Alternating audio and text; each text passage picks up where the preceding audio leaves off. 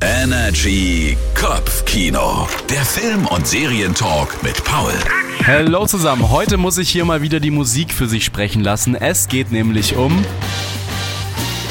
den neuen Mission Impossible Dead Reckoning Teil 1. Wir sehen Tom Cruise mittlerweile zum siebten Mal in der Rolle des Ethan Hunt. Dieses Mal muss er gegen den wohl mächtigsten Gegner der ganzen Filmreihe ankämpfen. Und zwar eine künstliche Intelligenz, die die Welt manipuliert und bedroht. Und ey, ich sag's euch, es gibt kaum Filmreihen, die von Film zu Film besser werden, aber Mission Impossible ist definitiv eine davon. Und ich finde, dieser siebte Teil ist der beste der Reihe. Hier stimmt wirklich alles. Die Action, die Story und natürlich auch die Schauspieler. Alleine Haley Atwell macht ihren Job super, aber was Tom Cruise mit seinen 61 Jahren da mal wieder abliefert, ist unglaublich unglaublich. Es gibt wieder unfassbar viele Stunts. Einen davon kennen wir schon aus den Trailern. Einer der größten Stunts der Filmgeschichte, in der sich Tom Cruise einfach mal so mit einem Motorrad die Klippe runterstürzt und das ohne Stunt-Double. Der Film hat zwar noch so viel mehr zu bieten, aber alleine dafür lohnt sich der Gang ins Kino, weil sowas hat man auf der großen Leinwand definitiv noch nie gesehen.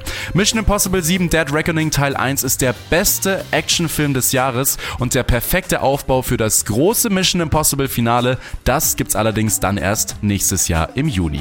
Immer wissen, was läuft. Energy Kopfkino. Der Film- und Serientalk mit Paul.